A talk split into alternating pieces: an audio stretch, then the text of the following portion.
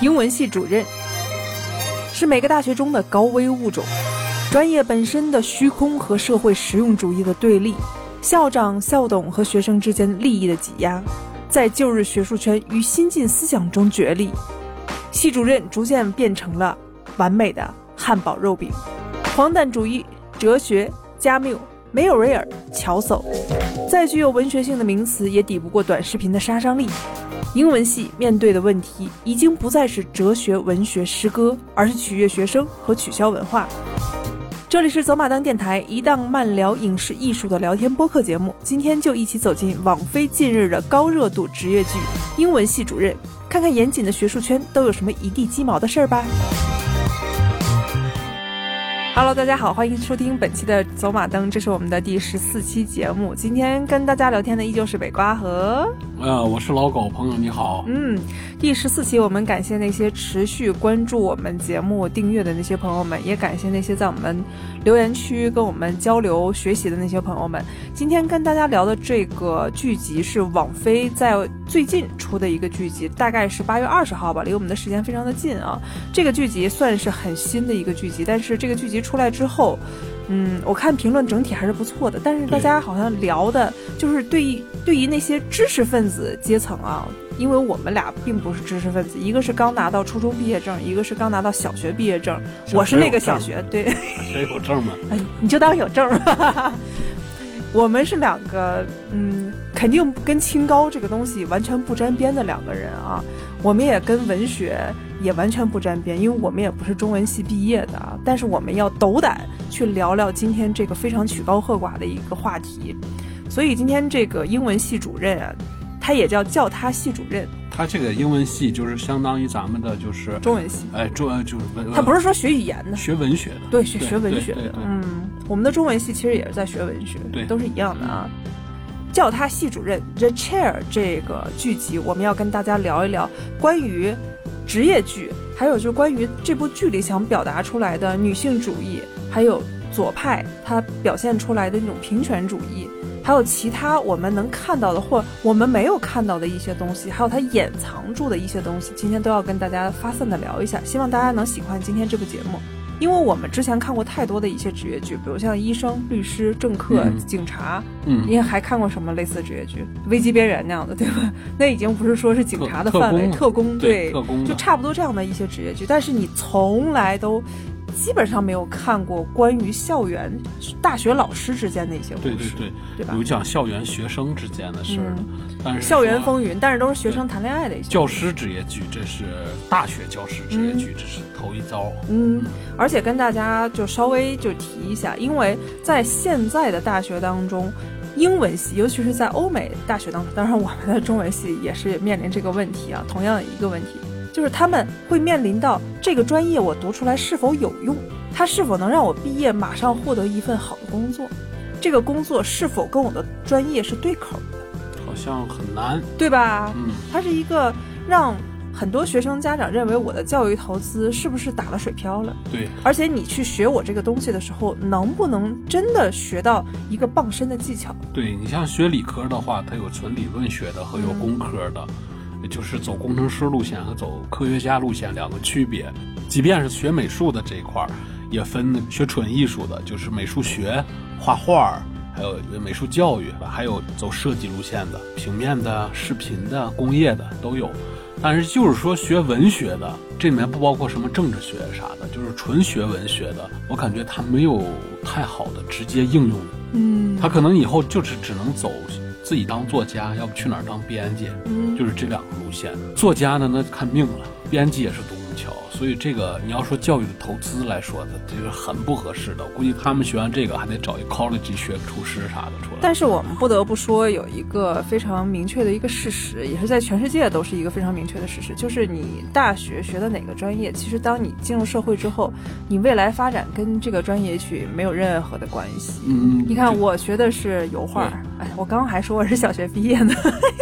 我学的是油画，但是你看最后吃不上油画饭，我走了麦克风的饭了。对对，他们也不一样，他们好多情况就是说，嗯，在应聘岗位时，我要求你这个专业毕业，相关专业毕业，我要求你有几年的工作经历。嗯，但他们好多像他们这种人呢，能找着呃进学校的路还好，其他的好多人，我估计他们要重修一个别的专业用来就业。对于一个毕业很多年又就业的一个人来说，我认为环境不一样。对，其实文学专业是非常好的一个专业，虽然看上去它是没用的。虚空的，就像我之前的那段文案上说的，它是一个看上去是一个非常虚空的一个专业，但是它却它在训练你的逻辑思维，它在训练你对事物看待的一种想法和美感。对，因为它未来会其实对你任何一个职业都是非常有帮助作用的。就像现在我们看的一些大型的投资公司啊，或者是一些好的一些公司。连 IT 公司也是这样的，他也许不需要你学的是什么专业。我们曾经也看过很多很多这样的案例，他只需要你是名校毕业，比如像藤校的大学校毕业的，毕业之后他认为你是有这个学习能力的。但是如果你要文学修养或者是其他的艺术修养，在你这个大学当中你做到非常好了，而且你的参透的特别透彻的话。你会对你未来的工作其实有非常大的帮助。那是极小的一个领域，但大部分的就业范围来说，就是大农村地区啊，这些国家，他们还是对于你学什么的、干什么的卡得很紧的。跟咱们的这个活动性还是不一样。嗯，我们先来跟大家介绍一下《The Chair》这个电呃电视剧，英文系主任，也就是叫他系主任，他讲的是一个什么样的一个故事吧？跟那些没有看的、马上就要看的一些朋友们稍微安利一下他整个故事的情节。叫他系主任是由我们非常非常喜欢的女演员吴珊卓，韩裔美籍的一个女演员，她主演的一部电视剧。吴山卓在杀死伊夫之后，又现在又成了英文系主任。反正他演什么都特别好，他只要站在那儿，大家就觉得有很大的喜剧效果啊！我特别喜欢他。他演的这个人叫金智允，你看很韩范儿的一个名字啊。对，就我们就管他叫金博士吧。金博士是声名赫赫的彭布罗克大学当上了英文系系主任，而且这个彭布罗克是一个虚拟的大学，但是它代表的就是。哈佛等藤校，他们那些历史悠久的大学的样子，嗯，他正在努力适应这个新岗位。他是学校首位女性英文系主任，而且还是一个亚裔少数族族裔群体，更是大学职员中中的有色有色的一个人种，更要面对一般人不会面对种种挑战。八月二十号在奈飞首播，现在我们就能在奈飞的网页上能看到这部剧的每一天的推荐啊。对，一共只有六集，每集只有三十分钟，基本上你用三个小时就看完了。对对对，掐头去尾其实就二十多分钟。其实他攒在一起可以做一个电影就了了。对，超级短啊！大家没有任何的负担，不要因为是他的名字英文系主任，你就会觉得哎，这个剧可能他讲的那些东西跟我不太合拍，或者是他会讲一些很严肃的东西，完全没有这方面的负担，还是很诙谐幽默的。是，嗯，他在。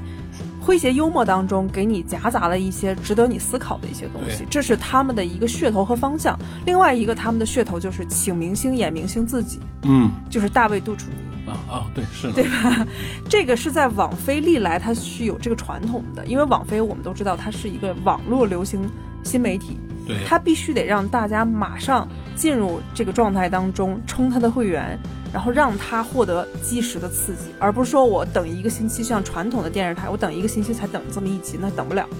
大家想一次性我要爽够了，嗯，所以网飞在选一些东西的时候，比如像英文系主任，他很怕这个题材不会受到观众的待见，所以他很巧妙的在这个题材当中插入了明星演明星自己，让明星用自己的身份去黑自己。这样大家会觉得哇，我为了这个明星，我也要把这个剧集看完，看他在哪个桥段出现。当然，大卫杜楚尼我们都知道他是《X 档案》当中的那个 Mother，对吧？我也特别喜欢他，虽然他现在满脸都是褶子，但是他真的是在里面把自己全部的家底儿都给你透露出来了。对，他是耶鲁的博士，还没有拿到博士学位，但是基本上跟拿到博士学位差不多。他希望拿到一个博士学位，他也希望成为别的学校的荣誉教授。对，这是他的一个可能是学术瘾吧，因为大卫杜楚尼他是在好莱坞比较少见的那种特别智商高而且特别对学术有研究的人。当然，他这里不光黑了一下大卫杜楚尼，他之前还说大卫杜楚尼在问女主角说：“你在找我之前，你们学校有没有考虑过其他的明星？”他说：“有，我们第一个考虑是詹姆斯弗朗哥。”就是演蜘蛛侠的，对，那那不是是蜘蛛侠的好朋友那位。嗯嗯，然后再后面呢，再后面是伊桑霍克，就是《千钧一发》那个男主角，哦爱在黎明破晓前》，嗯对，都是他演的。你就可以看到，在这期间，大家会觉得会心一笑，就觉得哎，好贴近我们的生活。在我们的生活当中，我们喜欢八卦他们，结果在这个过程当中，他们自己把自己给八卦了，这就很有意思哈。另外有一点特别有意思，就是他的联合编剧 Anna Julianne Weeman，他就是哈佛英文系拿到博士学位的一个人啊、哦所以他是通过哈佛他曾经的学习经验去观察很多的一些学校老师的东西。他写出了这个剧本，而且在这剧本当中也写出了很多高校的一些问题。嗯这里的问题我们跟大家一一道来啊。我们先跟大家介绍一下他的出场的一个人物，比如像我们的吴山卓，他就演的是金教授；另外一个就是我们都知道的千年酱油王大卫·博斯，饰演的就是院长院长艾利森，特别让人讨厌的那个院长，贼迂腐哈。大卫·摩斯他之前不是在《双瞳》，还有《僵尸世界大战超时空接梁家，辉还搭过戏呢。真的，嗯那不就是双瞳吗？啊，对对对对吧？啊再往后面就是一位我很喜欢的一位女性，但是现在特别老，但我依旧很喜欢。在这里，她也是让大家觉得这个老太太很幽默，那就是霍兰德·泰勒，嗯她饰演的热爱乔叟的教授琼。嗯那个老太太，你对她印象挺深的吧？别看那么老了，嗯但是她还一直精神矍铄，嗯，而且满口脏话过。啥？嗯，就是我我带你看的《律政俏佳人》，她演的就是哈佛那个老师。嗯，也是最后提拔她那个大卫·杜楚尼。当然，我刚刚说演大卫·杜楚尼本人，再后面就是埃洛特教授和比尔教授，这就后面出现了两个角色。比尔教授是引发这个剧集当中最大的一个冲突点的一个人。嗯嗯，当然，比尔教授是个男演员，我之前没有看过他任何作品，我就不盘点他真的姓名叫什么了啊。嗯这里就讲的我们的金教授作为一个女性，再加少数族裔，她成为英文系主任之后遇到的一个大黑天鹅事件。嗯，就他完全没有想到的，就是他的爱人，他的非常欣赏的比尔教授，应该是讲哲学的吧，文学哲学啊。嗯这个比尔教授在自己的课堂上敬了一个纳粹礼，结果这个礼就引发了众人的抵制，就因为这个纳粹礼在 TikTok 上，他是断章取义的录的。对，就是短视频嘛，嗯大家都要，这是一个要流量的一个时代。嗯嗯，对，学生们其实也没有那个恶意，学生们只是希望用这个断章取义的短视频去获取更多的赞，但是没有想到这个短视频后面却引引发了一个舆论漩涡，而我们的金教授为了去填补这个漩涡，也为了去支持比尔，结果自己也进了这个漩涡当中，最后没有一个人不在这个漩涡当中。哎，这个他这个桥段特别有意思啊。我们再来看一下他解决的一个问题，一个是代际问题，嗯另外一个就是取消文化。嗯，你知道什么是取消文化吗？不知道？取消文化的特别有意思，就是近几年就网络兴起之后，大家就是用心理学的一些角度来命名了取消文化，说社交媒体上常见的某一个人，比如像通常的一些知名人物或者企业家，说了一些令人反感或不能接受的言论，嗯。比如像某一个企业家或者某一个大学非常德高望重的人说啊，女性在哪方面就是不行，比如像我说的，这是一个例子啊，对对对假如啊对。嗯然后就被各种抵制，其工作机会、商业代言、企业赞助，甚至网络影响力全部被取消。对，有些人把取消文化形容成网络羞辱和网络暴力，嗯但两者完全又不一样啊。网络羞辱和网络暴力比较负面一些，但是取消文化是被抵制的对象发生了或被人挖出了曾经做出令人反感或不能接受的一些言行，取消的目的是让他受到真正的惩罚。最近，包括《哈利波特》的作家 J.K. 罗琳，还有萨鲁曼·鲁西迪等一百五十名作家和学者发表联名，抵制取消文化的危害和言论自由。他他确实在危害言论自由。虽然他有有些时候确实能嗯揪出一些行为不当的一些人，但是他也确实影响到大家的言论自由。对嗯。他们说，社交媒体的确能提升社会正向的改变，但是不能因为取消文化而失去公开辩论的一个环境。联名还表示，公开羞辱、集体排斥、盲目的道德观，无助于社会的公平正义和理性的判断。还有奥巴马也认为啊，说取消文化错误地赋予人们评判他人的权利，让人们忘记了做错一件事儿的人并非十恶不赦。这也是这部剧特别想说的一个问题。对就说就算这个教授他行了一个让你们断章取义的纳粹礼，但他并不是真的是崇尚纳粹或者宣传纳粹的思想，对他也并不是一个十恶不赦的人，他只是一个普通的教授。嗯嗯，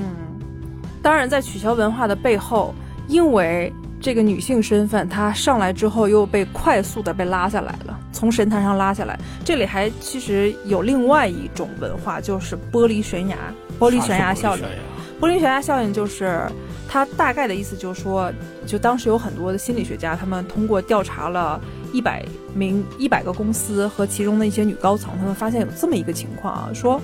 当女性冲破玻璃天花板晋升高职位时，你看这个时候就出现了啊，他们中的很多人发现自己正站在悬崖边上。因为一般公司往往面临困难时，才会把女性提升为管理层。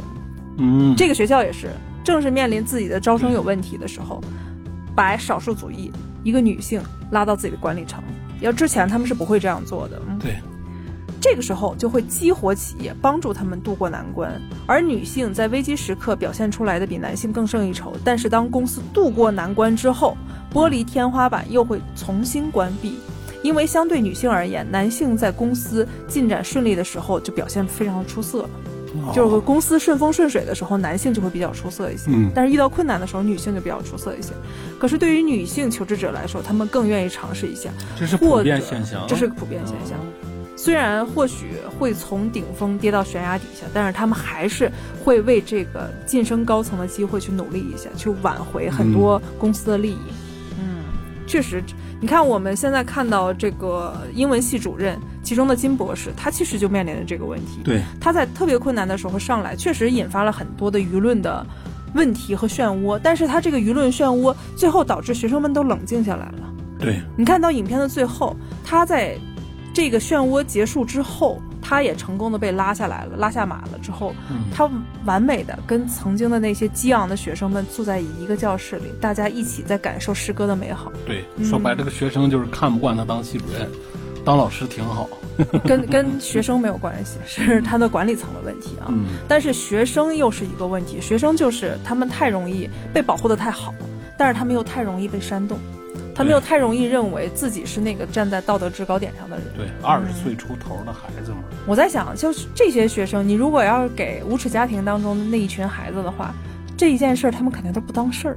对，是吧？嗯嗯因为他们是在社会底层，真的是吃过一些东西的长大的，对吧？嗯他们能看到一些真正社会底层的一些问题，像我们看《我的天才女友》当中，Lila 就跟 Leno 说：“Leno，你根本不了解你面对的到底是什么问题。嗯嗯，他其中的罪恶根本就不是你说的那么简单，你只是用一些非常浮华的词去堆砌你认为的思想而已。对，他给讲大道理。啊、嗯但是真正的生活哪有那么多大道理？而我们现在看到的一些学生，就是因为自己认为的一些大道理是对的，对，他们才积极的往上冲。你看，除了他要解决的一些代际问题，他还成为英文系本身的，你看学校本身的动机也很有问题。学校不断的把它扔出去，出嗯出现问题的时候就把它扔出去，不断的扔出去，到最后面临消费的上帝。因为在美国那样的大学，学生就是你的消费者嘛，学生就是上帝。其实他们这样的也有一些问题，就是学生在选择你这个课的时候，会肆意的去改变你这个课程的安排，对，是吧？嗯他们完全是那种消费主义去导向的。当然，嗯这也会让你的课程做一些微妙的改变，但是你要是做巨大的改变的话，这就跟你之前的教育初衷是有问题的。嗯嗯，你看志允，像这个金教授，他之前在成为英文系主任之前，他就曾经非常自豪的说，因为他也是英文系的嘛，他就说，你知道最近三十年英文系的学术期刊都发生什么翻天覆地的变化吗？有情感理论、生态批评、数字人文、新物质主义和图书史。他认为这一切都是非常正向走的。对，嗯，但是没有想到的是，他真正面临的问题是，大家发现那些拿着最高津贴的老教授们，他们的课程三十年都没有变过，反而不会嗯吸引学生们。对，嗯，他以为能做出一个很大的改变呢。而在看到这个影片的最后，我才发现，就看完这六集，大差不多花了三个小时，我们基本上一一气呵成的啊。我们发现，其实，在食物链最底端、最理想主义的、最单纯的那一群人，反而是那些教授们，嗯他们才是被保护的特别好的人。学生在套路他们的时候，他们完全不自知没上过班儿似的，就就跟大 学校一毕业就进入学校了。啊，是他们就是这样的人。嗯，我觉得，呃你看其中有一个细节，不知道你有没有注意到啊？对，男主角就是我们的比尔教授，非常有魅力的比尔教授，他在中年丧妻之后，他不是有一段时间很沉沦吗？嗯，在这个过程当中，有一个特别漂亮的一个女学生，嗯，在路上接了他上学，对，还给他送了桃子派，就一路示好。后来才发现，哎，是女学生在套路他，对，是吧？啥意思？你没有看懂那一段吗？没，你觉得真是那女学生被他的魅力所倾倒了？没，我觉得就是个很友好的行为，我都没往那儿想。嗯，那你还是没看得仔细啊。嗯是那个女学生想要成为一个知名的作家，她需要有一个知名的作家给她推荐到自己那些好的编辑手里，嗯把她的作品推荐过去，才有可能让她的作品出名，是这个意思啊、哦想走个后门。对，那个女学生，你看她本身就不简单，她是校董的女儿，本身家里条件非常好，嗯，但他就差一个让自己出名的机会。对，他又不可能是直接是用校董去施加压力，因为他们没有这方面权力方面的勾结。对对，他们毕竟是那个嗯教授职校，不是那个官僚职校。对对，所以他就只能通过自己的一些套路。一开始你看他旁边的那个女生就在问他：“你说你看上他什么了啊？”他大概的意思就是他那么颓废，他上课的时候还经常迟到。然后这个女生就满不在乎说：“啊，他刚刚失去了妻子，他很颓废，他还很性感，但是说的云淡风轻。”那个时候我就觉得有点疑惑，因为嗯真正一个恋爱中的一个女孩，如果真的是对一个教授倾慕的话，她不可能在说这些东西的时候云淡风轻的。她在给那个教授送了桃子派，然后在询问那个教授的这一切的时候，后来那个教授也以为自己某些方面吸引了这个女生，对，但是那个教授他为什么就能破这个女生的功呢？是因为他守住了自己的清高和底线。他如果是一个往上爬的一个人，那个女生完全可以讹上他。就说这个教授对自己动手动脚，对自己嗯进行了性骚扰。嗯，但是那个女孩最后出现在那个教授面前的时候，没有想到，那个教授不是也说了很多，还是我们不可能怎么怎么地啊，就是嗯还真的认真了这件事儿哈。然后那女生说：“你想多了，我我只希望你看看我的文章，你然后给我一个好的评价。其实那个言下之意就是，看看我的文章，把我的文章推荐给你认为好的编辑那儿去。嗯。”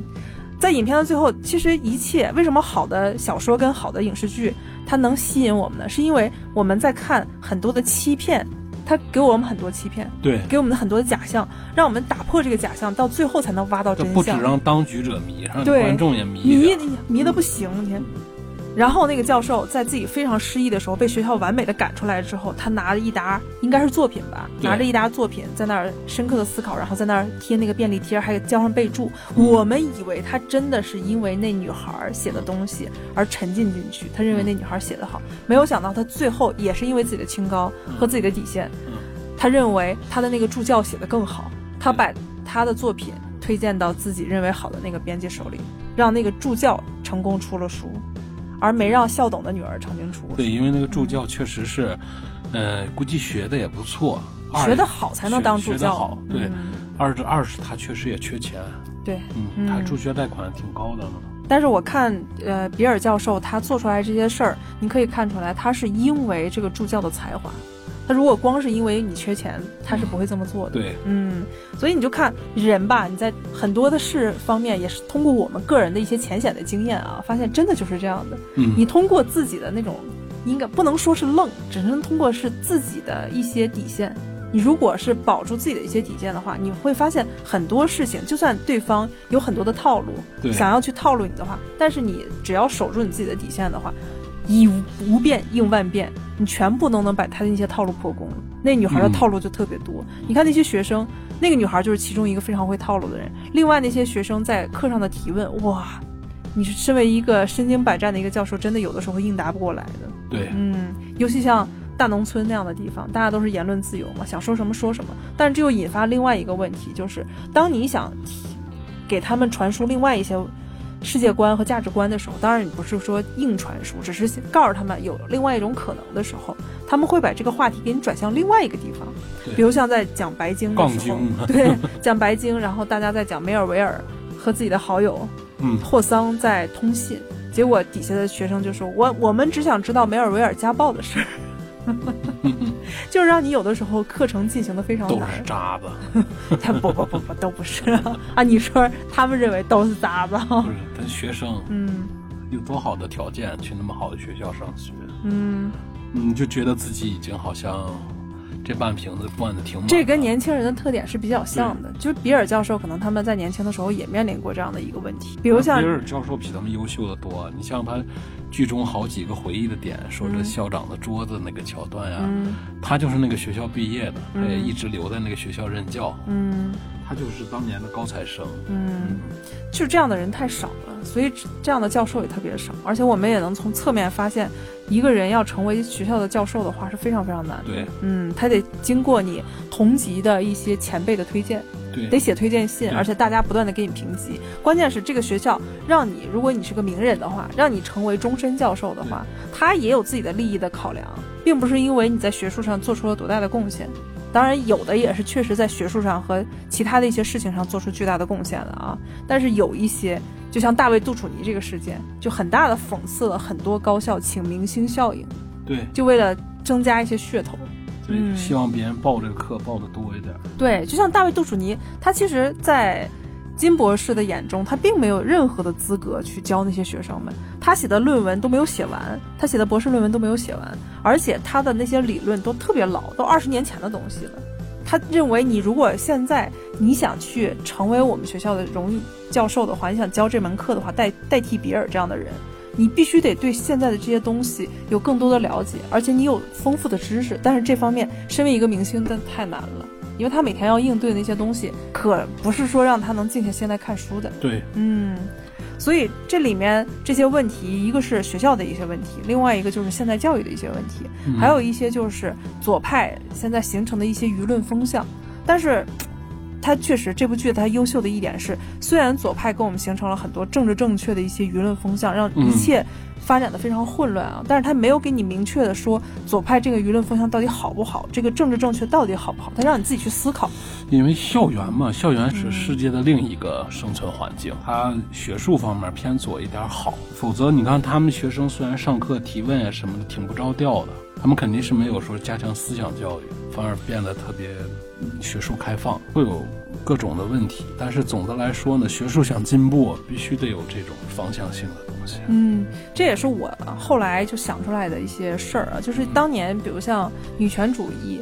很多女性她冲到赛马场，然后被马车撞死，她就为了争取一些权利嘛。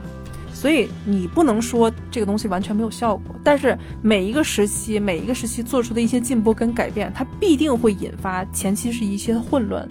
对，大家只是在混乱当中慢慢的找到平衡。嗯，但是你又能看到这个混乱当中有很多人他是非常不理智的，他希望把这个球越滚越大。有的人是希望这个球小一点，大家温和的往前走；但是有的人希望越滚越大，反而成了让大家非常摒弃的纳粹主义，会成为这样的一个动机的啊！你看嗯，像我们现在看的英文系主任，两个主角他一直在试图跟各方在角力，他试图让这个东西慢慢的平息下来，对很有意思啊。还有另外一个，我就看那天看一篇文章，就看南京大学外语学院的英语系的一个教授戴汉松老师，他就说了一句话，我就觉得这句话真的对于今天来说特别有价值啊。他就说阅读文学，他说英文系其实是非常重要的一个系，说阅读文学就是不断的训练自己的审美能力、思辨能力、对道德的复杂性的认知。嗯，在不断走进那些伟大的文学作品的过程当中，我们会对这些后真相时代泛滥的各种胡说八道产生免疫。这也是英文系教授他们当中也说过这句话，对，这就是英文系存在的一个价值。像乔治斯坦纳他也说过，如果你不懂外语，就无法了解真正了解你的母语；嗯，如果你不去了解西方文化，那也就无法理解真正你本国的文化。对，哎，这点说的特别好。我们如果不去了解西方文化的话，像现在我们有点有一些时候，老一辈就希望什么闭门造车，到底是受了什么样的东西影响，嗯你自己也不清楚。对，有的东西以为你自己的，有些东西是天生的，嗯传承下来的。其实到底你什么东西是传承下来了，什么东西没传承下来？后来你到底传承的是什么？这些东西你都未必知道。嗯，嗯，所以你得去多方面了解。就像你听到一个八卦，你听到哪个哪个婶儿啊跟哪个哪个叔的一些故事的时候，嗯你不能因为就这个人说了这句话你就信他了。你得多方面去了解，去全面的去看到每一个人的角度，你才能把这件事儿整理出来。就像我们看的很多本格推理是一样的，本格推理不就是吗？他不断的找线索，不断的通过这些线索，像七零八碎的东西，把真正的这个事件始末给你整理出来。但是你不去找线索，你光听一个人的道听途说，那你这件事儿肯定是有问题的，对，是吧？所以。我还是希望，就是那些更小一些的一些小朋友们，他的那些家长们，能够有开放的态度，让你的孩子们去更多的了解一些西方的文化，这样呢，他会更爱你本国的文化，对，可以激发出来他的另一种思辨精神。就像很多人在去国外留学，哎，看到国外那些学者去研究李白、杜甫，他反而觉得哇，他们研究的这么好，原来李白跟杜甫的诗有这么好。就他以前学的时候，他完全没有任何的感觉。当那些西方学者在研究这些的时候，他反而觉得原来他没有这么优秀。这才是因为有了开拓的精神，有了对比，你才能知道你当下的一些东西有多么珍贵。如果你把这些东西全闭塞住了的话，那你能接受到的一切知识都是没有根基的。你会觉得这一切知识都是飘忽不定的，你也拿不准它到底是为了什么，它怎么出来的，它又怎么结束的。是吧？嗯，还有我们的女主角，女主角金教授，她面临的一个困境，从小她就是抓阄的时候，因为她是一个韩国人嘛，韩国人跟中国人特别像，抓阄，抓阄的时候，她拿了笔，那个笔就代表她未来是学霸，就爱学习，所以她的母亲就委以重任，就天天让她学习，就为了事业。后来她真的成了一个学霸，也真的成了一个教授，但是她错过了生育。这让让他比较遗憾一些啊！领养了一个墨西哥裔的一个孩子之后，因为他以前没有经受过家庭方面的一些训练，就家务方面一些训练，所以他不会做饭，这就是一个问题，导致他的女儿跟他之间的一个沟通很有问题，因为他没法兼顾事业与家庭，无法领养女儿的达成共识，还要面临很多主流社会的一些压力，比如像支持比尔被拉进舆论漩涡，一切都非常的糟糕，在。伊恩·麦克尤恩他曾经写过的一本小说《儿童法案》里也探讨过这个问题，就说女性如果进入到职场当中，如果你走到高位当中，你就会面临很多压力，你的母性压力，你成为母亲的机会，还有就是女性与社会的关系，在这里他其实都讨论到了。大家在看的时候，嗯，你看短短只有三个小时，但他通过一地鸡毛的一些事儿的时候，让你侧面了解到。这些问题在现实社会当中，它确实在发生，而且像我们刚才说，左派有的时候可能做的有点偏激，但是也确实让一些人在没有偏激的时候捞到很多好处，让那些人高傲自大。比如像白人男性所代表的象牙塔底下那个歧视与忽视女性的力量，也确实是无意中在伤害他人。我就记得在第二集当中，他们不是校董跟学校领导之间有个酒会吗？那一段让我觉得特别有意思啊，就是校董在看到金博士那个飞了叶子之后的那段演讲之后，他们就在那儿调侃说，虽然他是个小个子，但他很勇猛。两个人就调侃，旁边是院长，嗯，然后校董就说这应该出自威尼斯商人吧？院长说哦，这是冬天的故事里的赫米奥纳，这其实都是莎士比亚的作品嘛。对，结果这个时候。他们里面那个麦凯教授也是黑人女性教授，一直想评级，评不上去啊。他在旁边搭话了，说其实这是《仲夏夜之梦》里的海伦娜。你看，从这一点就能知道，麦凯教授其实是一个文学功底相当扎实的一个人。对他连他里头说的每一句话，他都能给你调出来，像调书袋一样。然后院长就用非常鄙夷，然后非常轻蔑的那种话说：“哦，啊，你你叫加斯敏对吧？” 意思你是谁啊？对我根本就不知道你叫啥哈。然后这个时候琼就出来了，就那个老太太，你看，琼就说：“哦，他叫麦凯，他是博士，他是未来的教授，然后他是未来什么文学的领头人，怎么怎么样，说了一大堆，就一直在夸这个麦凯教授，在支持他作为女性啊，在支持女性。结果院长听了半天，他其实完全没有听进去，他说：‘琼，看来你跟酒吧混得很熟。’” 就用这句话完美的打发了琼啊，把琼气的。但是琼他也为了自己的风度，没跟那个院长当时就发飙。然后琼又说了一堆麦凯教授的一些优点，结果院长直接就说：“哎，我好像还有别的事儿，我要走了。”马上就把自己给支开了。支开之后，琼就在那骂：“快走吧，你个混蛋！”你就看他，其实他们之间的这些矛盾其实由来已久。对，嗯，而且在他们的院长想要剔除掉三个资历最老的老教授的时候，竟然只把琼的办公室安排到了健身房旁边。对，其他人的办公室还是宽敞明亮的，还是在原来的地方。你看，这就是男女之间他的一个对对立和区别。他们是研究文学和哲学的一个学院，对，结果他们的院长却是特别的那种的保迂腐迂腐和保守。是，嗯，在这个过程当中，你说它其中的那些矛盾出现，其实我们可以看到它会必然发生。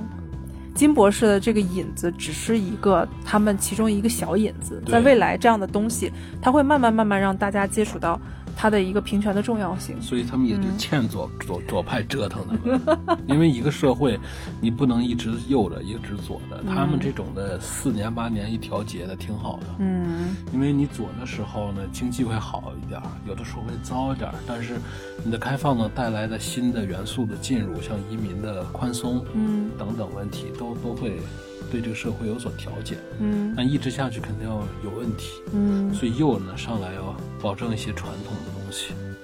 他们好的一点就是他们一直在摇摆当中寻求一个稳定，嗯，但是他们那种过度的那个左，也让他们失去了很多优秀的老师，就像比尔教授，嗯，嗯，比尔教授就像一个可怜的小白兔一样，被大家每天争执、推搡。但是比尔教授最后说的那句话让我觉得特别感动，就是他在递交跟大家谈判的时候，跟整个校董和校方的谈判的时候，他最后金博士说：“比尔教授，你还是说一些话吧，就是给自己争取一些权益。”结果比尔教授这个时候他说这段话，我觉得特别好。他说：“要成为英文老师，你必须爱上故事，爱上文学。做这份工作的时候，你就是在试图从别人的角度看待问题。你想占据一个不同的空间。当故事看到一半时，你面前有各种可能，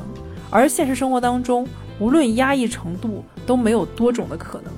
文章是活生生的，文章是一一支舞蹈，你跟它一直在进行对话。有的时候，当你特别喜欢一首诗，你每次读的时候，你就会学到新的东西，你觉得自己被它改变了，但是这是一个非常复杂但忠诚的一个关系。说的真好。嗯，它代表的就是他真挚的对英文、对他们的文学的一个爱。但是这种爱，学生是看不到的，校董也是看不到的。校董反而是因为怕惹事儿，嗯，把他给挤压下去了，就他成为一个舆论的一个牺牲者。但是校董并没有看到他真正自身的一个价值，而且比尔到最后，他被校方赶出去之后，他没有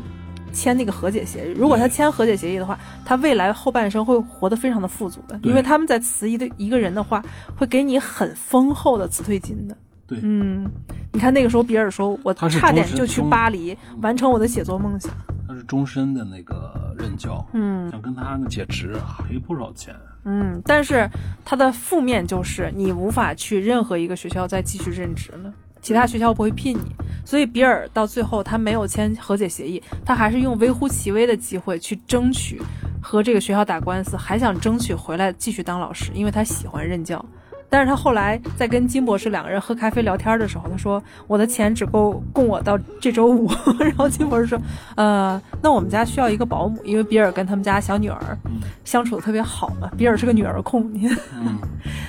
我们家缺个保姆，要不这样的吧，你来我们家，然后我给你时薪十二块钱。比尔说那好，十二。啊，然后比尔说那好，结果金博士当时就调侃说：“哎呀，你简直了，你连调砍价都不会吗？” 然后比尔说：“那十五吧。”那金博士说：“没有可能了。”大概的意思就是说，比尔这个人他其实除了教书，对他其他任何一方面都是个废材。他不太了解现实的生活当中的一些困局，让大家去争取的一些东西。对。他只是在教学方面他争取的特别多，而且他刚才说的一点也特别重要，对于现在左派的一个冲击和左派的一个当道的时候，他这点说得特别重要，就是很多学生他看到一个事件的时候，他并没有关心这个事件的内核到底是什么和事件的始末到底是什么，嗯。他只想在中段无限的把自己的情绪散发出来，而且现在的学生他不好好读书，嗯，就比如像他们关心梅尔维尔打老婆，对，然后渣子嘛，要不说 来干啥不知道。对对，关心什么雪莱他们曾经有好几好几个情人，就这些事儿，他们并没有读过梅尔维尔的书，也并没有读过雪莱的书，他们并不是想知道他们这些文学的背后，他们写出来一些优美的东西到底是因为什么。那。些书里面的主人公也好，人物也好，只要有行为不端正的地方，嗯。你就抵制这一切。这也是我在教学当中，我你看，虽然我是一个小学毕业的人啊，但是我也有幸啊，和那些学生的不幸啊，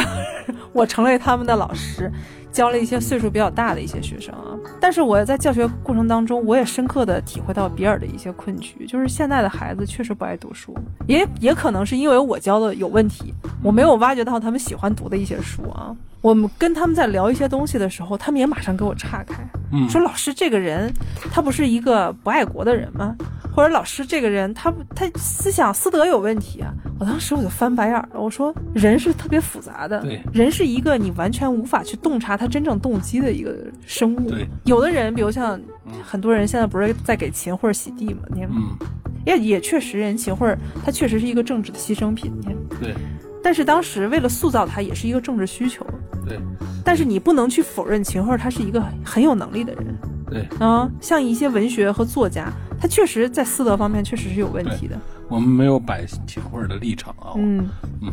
但是他在写一些文学作品或者是一些艺术作品的时候，他也是相当厉害的。比如像很多人在看到鲍勃迪伦在拿到诺贝尔奖的时候，诺贝尔文学奖的时候，就开始我看的一些中文媒体，当然外国媒体可能也会这么这么干、啊，说鲍勃迪伦他的私德有多么差，然后他曾经丢弃了哪个哪个女朋友的，怎么怎么地怎么地。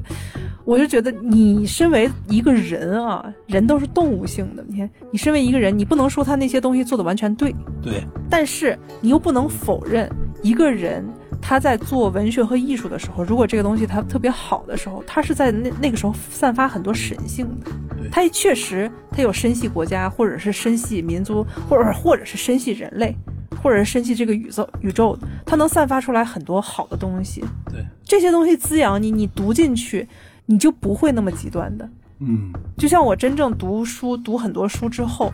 我不会去再去关心那些作家是不是私德有问题，我反而去关心他很多事的一些动机到底是什么。对关心完了，我能更能思考出来曾经我遭遇的一些人和事儿，身边的一些人和事儿，他们曾经的那些事儿的动机是什么，让我思考的是这些东西。嗯嗯，让我们觉得人性的灰度真的很大。如果你不了解这些人性的灰度的话，那你怎么去了解这个世界呢？你认为一个人就是非黑即白的，如果他稍微说错了的话，那他就是十恶不赦。那以后那完了，这个世界上人都得死光了，连你自己你也无法存活。对，因为每个人都无法说你这一辈子你做的每一件事儿都是特别正义的。没有动摇不了的牌坊。是的啊，嗯这个说的特别好啊。还有就是他们在最后，我们再跟大家说一下它里面的一些流量的一个问题啊，就是他们那个麦凯教授，麦凯教授他有八千个粉丝，但是麦凯教授的一些他在教学方面的一些做法，其实我不是完全认可。我也是，是吧我觉得是哄小孩玩儿。他过度的迎合了那些学生的爱好了。对你看那些学生，他们在确实 hip hop 把这些东西街舞啊什么那些东西放在课堂上，可能会让大家觉得很新鲜、很有意思。但是你在阅读的是严肃的文学，对你反而他们在把这些东西换成歌词的时候，反而会让那些学生，尤其是那些有色人种的学生，把这些东西真正好的东西都给你剔除掉了，就像一条鱼似的，真正把那些能吃的地方给你剔除掉，只说那个鱼刺。我们只要把那个刺拿出来，大家一起战斗战斗。你看他们歌词里说的都是女性。有色人种，然后他是个男人，他是个白人男性，巴拉巴拉巴拉巴，没是哪一句歌词都没有说到真正这本书里想要表达出来的那些里面的探索未知的那个精神。嗯，嗯因为他黑裔的人，他适合比较擅长那个说唱，嗯，还有歌舞。不过他那一节课我还觉得挺喜欢的啊，比如他那说那个性爱与文学。这一点我觉得还挺有意思的，他可能是想通过这个“性爱文学”这个标题，把更多的年轻人吸引到他的课堂当中，让他们把这个噱头拿出来，让大家才能体会到这个文学当中背后他讲的是什么样的东西。这个我在课堂当中我也经常会用，我为了吸引大家的注意力，当然我差不多，我就会说一些，比如像最近热门的一些英剧跟美剧，比如像《明书》，讲的是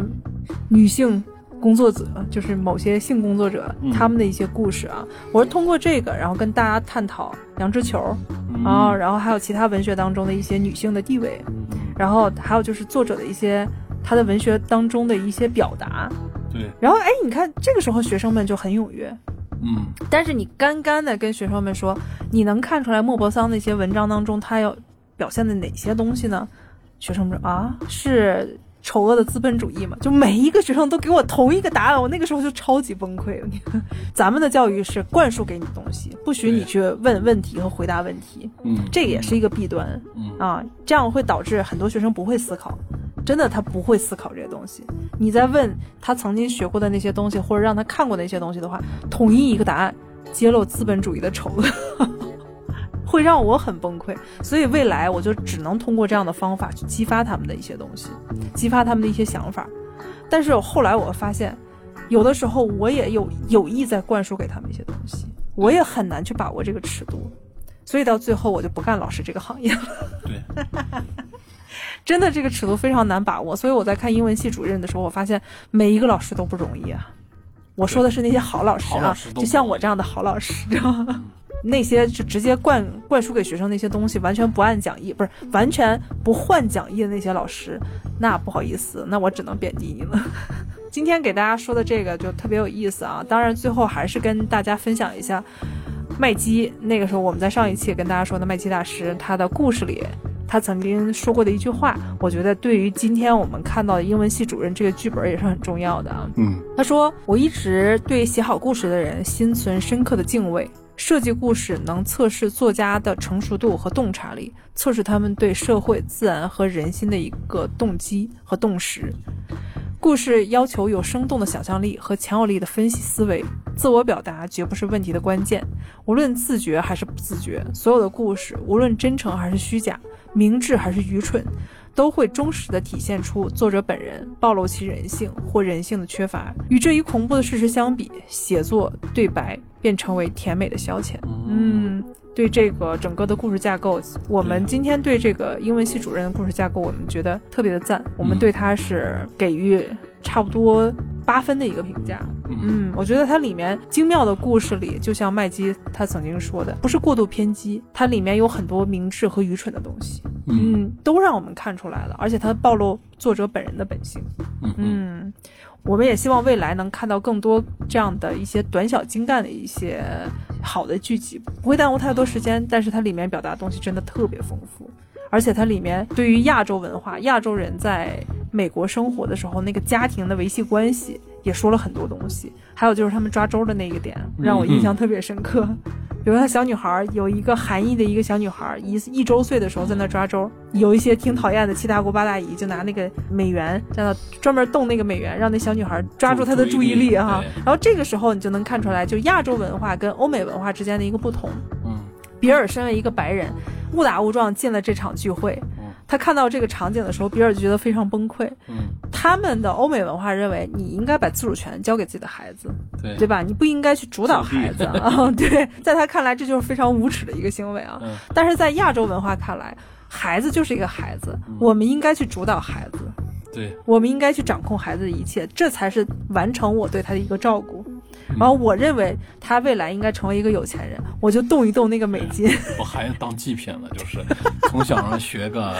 呃琴，学个唱歌，嗯其实就是为了聚会的时候给大家展示一下，就是逢年过节，孩子都被当成祭品拉出来表演的节目。当然，我们也不能完全用这样的非常昏暗的一种想法去想象他们，他们也许是想像我们说从亚洲出来的虎妈虎爸这样的一些教法，他们也希望未来当他们已经去世之后，对吧？已经消亡于这个世界之后，自己的孩子能有一个技能能够傍身，因为亚洲。文化当中，大家的竞争真的是太残酷了。对，嗯，跟欧美他们那种宽松的竞争是没有办法比。对所以在这种条件下，大家认为我去主导你，我去把你的人生安排好，这才是我对你最大的一个，对我自己也是一个最大的安慰。嗯，在这个节目最后吧，你有什么想说的吗？我觉得它是第一个大学教师的职业剧，你对学文学专业的那个环境呢，有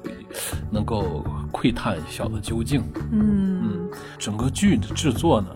嗯，还就是个舒服吧。完了，剧情呢还是挺紧凑的，挺好看的。它这个剧本非常的扎实，比如像之前他在第一个镜头当中那个 the the chair，它其实是双关语，他既是系主任，也是它也是椅子的意思。而且女主角吴珊卓，她第一次进到她那个办公室，新办公室，坐在那个椅子，椅子就坏了。嗯那个椅子就代表他其实在这个办公室他是坐不下来的，对，就代表后面的一系列的一个事件让他如坐针毡，让他最终被把他给赶下去，让他没有一个椅子可以坐。对这个剧对亚洲文化的那个探究也比咱们说嗯早期的美剧的或者电影里的影视作品，嗯呃，要深深度深一点。嗯，但以前总是，呃，他们甚至对亚洲有一些刻板整整个亚洲，他们嗯都分不分不清了什么是韩国，什么是日本，什么是中国文化，甚至语言方面他们都是瞎诌的。这个剧呢，稍微下了点功夫，嗯，嗯，就像《金氏便利店》那个剧里，那就金是石便利店，纯是韩国人的文文化氛围范儿，嗯，他就不会，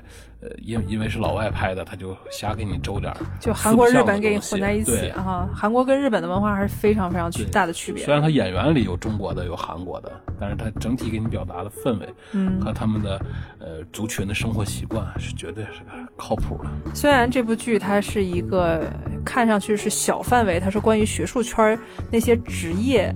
大学老师之间的一个职业剧，但是它其实反映出现在我们当代世界，尤其是像美国地区，它面临的一个真正的问题，就是大家的这个左派横行之后，它的一些大家的平权问题，还有其他的一些权力当道的一些问题啊，还有一些就是人真正的一个困局和能不能解决这个困局，或者是你极力的想要去为自己争取一些权利，反而把自己放在一个非常